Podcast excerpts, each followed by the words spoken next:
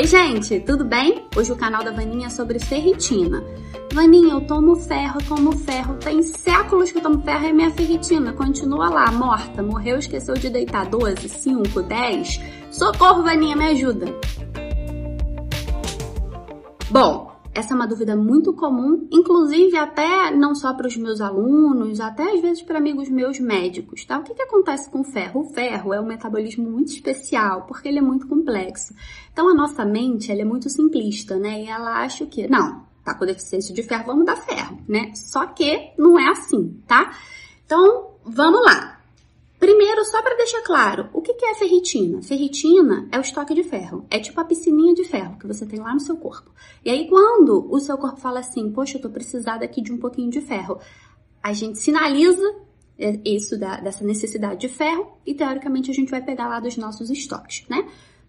Que seria ótimo se fosse simples assim. Oi, Ferritina, tudo bem? Dá pra você dar um pouquinho de ferro aqui pra mim? Só que não acontece exatamente assim, né? Então, a primeira coisa que a gente vai pensar é, tá bom, da onde vem o ferro? O ferro vem da dieta, tá? Em uma parte relativamente importante, então a gente tem uma boa é, quantidade de ferro oriundo da dieta e a gente tem dois tipos de ferro. Que tipos de ferro a gente tem? A gente tem o ferro M e o ferro não M.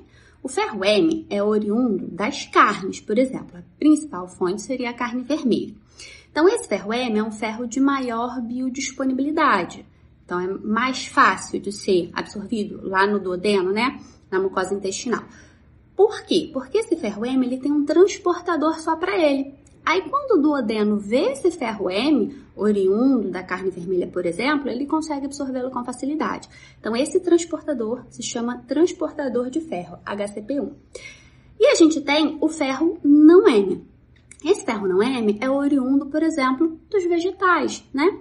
É, então, esse ferro não M, ele precisa ser transformado para ser absorvido.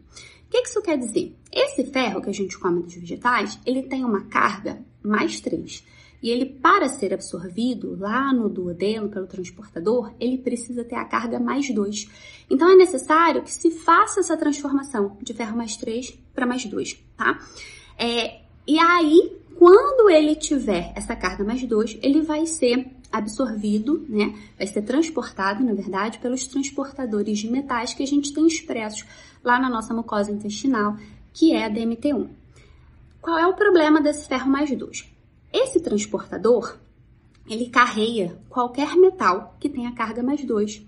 Então, esse ferro com carga mais 2, ele acaba competindo com outros metais e, por isso, a sua biodisponibilidade acaba sendo menor. Um outro ponto que interfere na biodisponibilidade desse ferro, oriundo, por exemplo, dos vegetais, é aquilo que eu falei dessa conversão de mais 3 para mais 2. E isso acontece especialmente em meio ácido. Então, nesse caso, eu preciso do ácido do estômago. Lembra do HCl?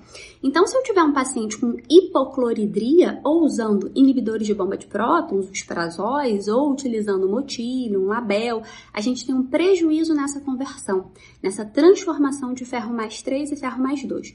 Então, o paciente que tem hipocloridria, a gente já tem que pensar, ué, como é que é o metabolismo de ferro desse paciente? Então tá, chegamos lá na absorção, no duodeno, chegou ferro mais 2, chegou ferro M, uhul, os transportadores estavam lá expressos, lindo. Entrou na célula.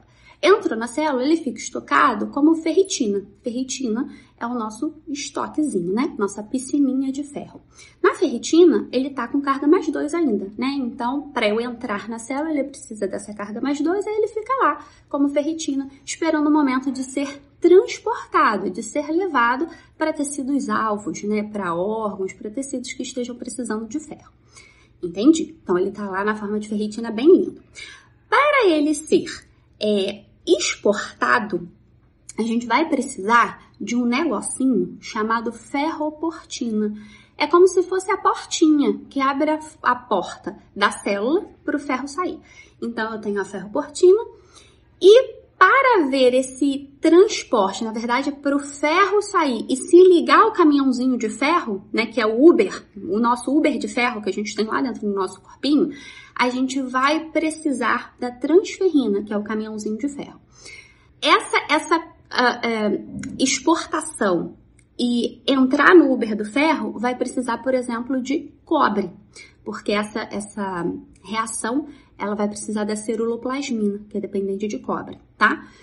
Outro ponto importante é que quando esse ferro está passeando no Uber do ferro, na transferrina lá no nosso corpo, a gente vai precisar de outras vitaminas, como vitamina A e zinco, senão esse passeio, essa distribuição não é adequada. Chegando no tecido alvo, esse ferro, que agora está com carga mais 3, ele precisa novamente voltar a ter carga mais 2. E aí, para ele voltar a ter carga mais 2, eu vou precisar, por exemplo, de NADH, FADH, vitamina C. Então, eu preciso de B3, B2, vitamina C. Eu vou precisar das vitaminas do complexo B associadas a, por exemplo, a suplementação de ferro. Então, vocês veem como é muito complexo, né? Então, ele precisa ser, o ferro não é, precisa ser transformado para ser absorvido, então eu preciso de um estômago que funcione bem. Dentro da célula, esse metabolismo de exportação e transporte é dependente de cobre, de vitamina A, de zinco, de vitamina C. E por vezes o meu paciente ele não está precisando de ferro, ele está precisando de cofator. E é por isso que eu vejo um monte de paciente tomando ferro loucamente, altas doses, sem melhora. Porque não é ferro que ele precisa, ou não é só ferro que ele precisa, ele precisa dos amiguinhos de ferro, porque o ferro não anda sozinho, ele gosta de andar acompanhado, como quase tudo no nosso corpo, né? Então a gente precisa de fórmulas mais robustas, por vezes, para a gente conseguir resolver a deficiência de ferro. E é por isso que você toma ferro uma vida inteira e a sua ferritina continua baixinha. Outra coisa importante, né, gente, além da gente lembrar desse metabolismo extremamente complexo que a gente tem, a gente precisa, como eu falei, resolver a hipocloridria. Isso a gente vai fazer com ervas amargas, com chás amargos. Outra coisa que a gente tem que pensar é que um, o paciente que está inflamado tende a ter alterações no metabolismo, no metabolismo, do ferro. Por quê? O ferro, ele é pró-oxidativo. Então, se ele ficar correndo livremente lá no nosso sangue, ele vai oxidando as coisas, né? vai tipo envelhecendo, vai deixando tudo ruim. Que é, ele faz uma, ele faz uma reação chamada de Fenton e Haber-Weiss, né? E aí quando eu tenho ferro em alta concentração, eu posso acabar gerando uma reação de oxidação. Quando esse meu paciente está inflamado, o corpo sabiamente fala o quê? Não, não posso oxidar mais. Pega o ferro. Aí ele faz um sequestro de ferro e aí eu tenho uma anemia da inflamação. Nesse caso, por exemplo, um paciente obeso, às vezes um paciente com um caso muito agudo, ele tem baixa alteração lá no, no metabolismo de ferro, mas porque ele está inflamado. E o que, que eu preciso fazer com ele? Controlar a inflamação. E aí eu vou precisar, por exemplo, de ômega 3, de curcumina, de piperina, de gingerol, ajustar a dieta. Se esse meu paciente está obeso, eu preciso que ele perca peso é, eu preciso que ele controle a resistência à insulina, né? Enquanto eu não melhorar isso, não adianta você se entupir de ferro porque você está super inflamado. Então, eu vou precisar controlar a inflamação.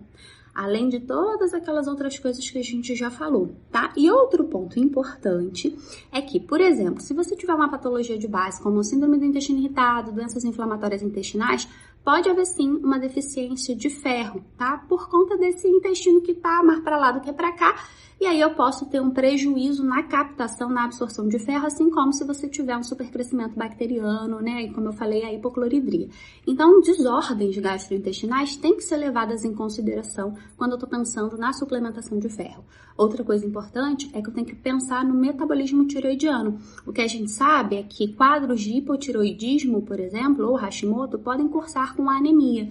E aí, nesse caso, o que resolve não é dar só ferro, é fazer o ajuste hormonal, né? E aqui a gente está falando por vezes do medicamento associado à suplementação de ferro. E last but not least, a gente tem um último ponto, é o tipo de ferro, né, que os profissionais costumam utilizar, geralmente utilizando sulfato ferroso, né, que é a recomendação, não porque ele é melhor, e sim porque ele é barato né? Então eu tenho um sulfato ferroso, que a biodisponibilidade é ruim, e além disso, como eu preciso trabalhar com doses mais altas, o que a gente observa quando a gente está estudando microbiota é que a microbiota gram-negativa consegue usar o ferro para benefício próprio. Então é como se você estivesse alimentando esses bichinhos intestinais que não são lá nossos amigos. Vânia, então qual é a solução? Trabalhar com formas férricas melhores, né? Como o ferro quelado, por exemplo, ou o lipossomal. Tá? As doses usuais de ferro nessas duas formas que eu trabalho são de 20 a 60 miligramas, dependendo do caso que eu estou tratando. São mais caras, tá? Então, se você trabalha pelo SUS, a gente vai usar o sulfato ferroso. E aí a gente tenta modular todo o resto tá? Mas, se você é um paciente que já tem acesso a, a, uma suplementação melhor, essas duas formas seriam as melhores formas da gente repletar seus estoques.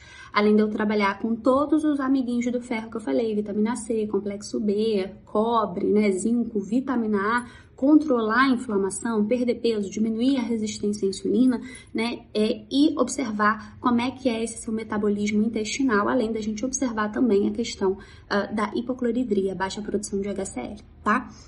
Então viram por que, que vocês tomam ferro e às vezes não dá certo? Porque o ferro não é só ferro. O ferro é uma complexidade. Eu tentei falar da forma mais simples possível.